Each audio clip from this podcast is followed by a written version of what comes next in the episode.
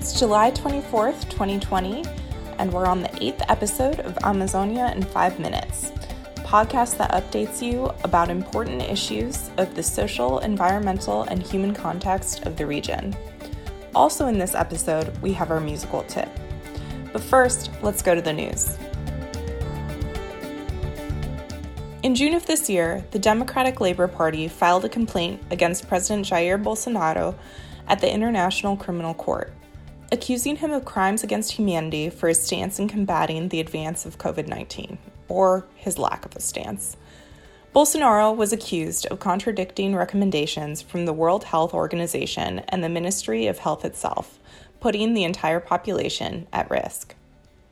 The International Criminal Court is a permanent, independent court that prosecutes individuals who commit human rights violations, such as genocide and war crimes. For example, the court tried and convicted former Libyan dictator Muammar Gaddafi in 2011 and former Sudanese president Omar al Bashir in 2008, accused of genocide for crimes committed in the Darfur region.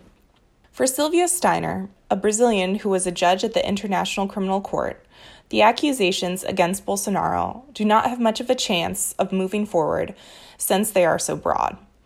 However, she believes that another request, submitted to the same court in November 2019, which concerns Indigenous peoples, is more likely to advance, since the omission of the President of Brazil may lead to the conclusion that policies prove genocidal, deliberate, and purposeful.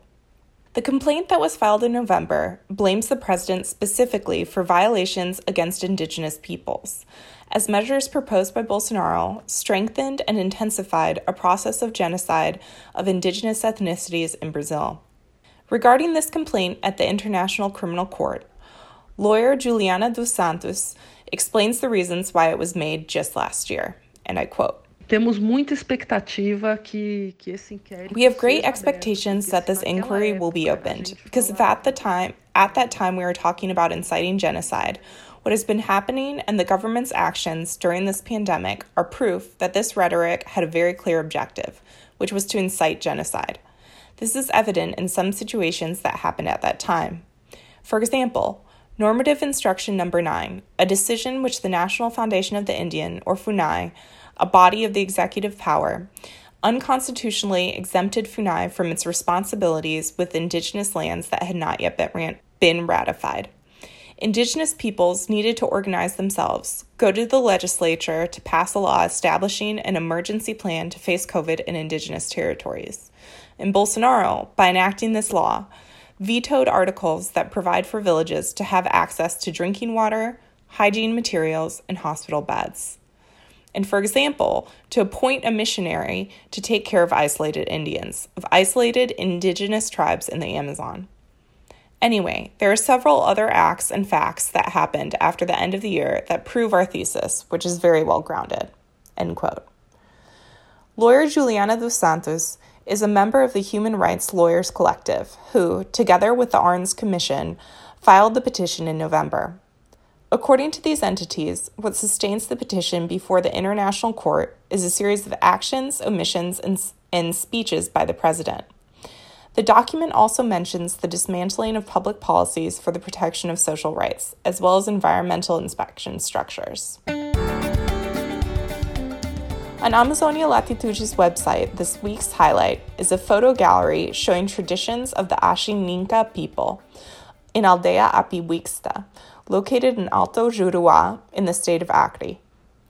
The photographs were taken by professionals and students from a workshop held in the village, which is part of a campaign to support action against the spread of COVID 19. The Ashaninka territory spreads over a vast amount of land, from the Alto Juruá region and the banks of the Envira River in Brazil to the Andes in Peru. Most Ashaninka who live in Brazil are in the Apiwtxa village.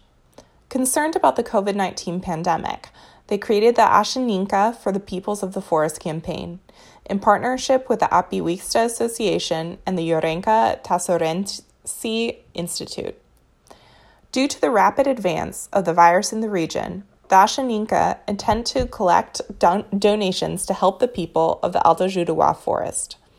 Kits will be distributed to supply immediate basic needs, as well as to provide items and tools such as hoes, machetes, and nets, which facilitate productive activities. With the distribution of the kits, families will not have to travel to the city during the peak of contagion to buy essential products. Along with the Ashaninka photo gallery published on Amazonia Latitude, you will also find links to access and explore this beautiful campaign.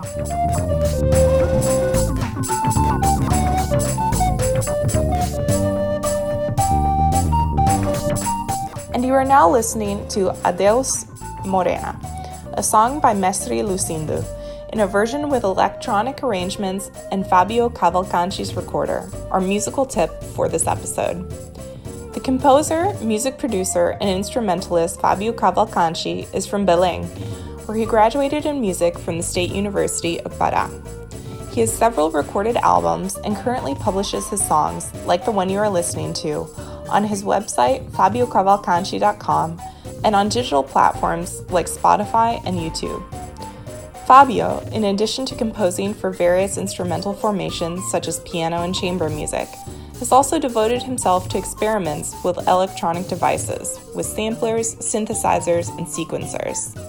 And along with his musical creations, Fabio has been researching, rescuing, recording, and publicizing artists from Parás popular culture for over 20 years.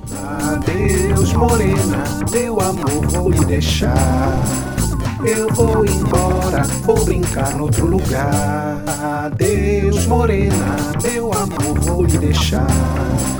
Eu vou embora, vou brincar noutro lugar. Eu vou embora, morena, eu vou embora,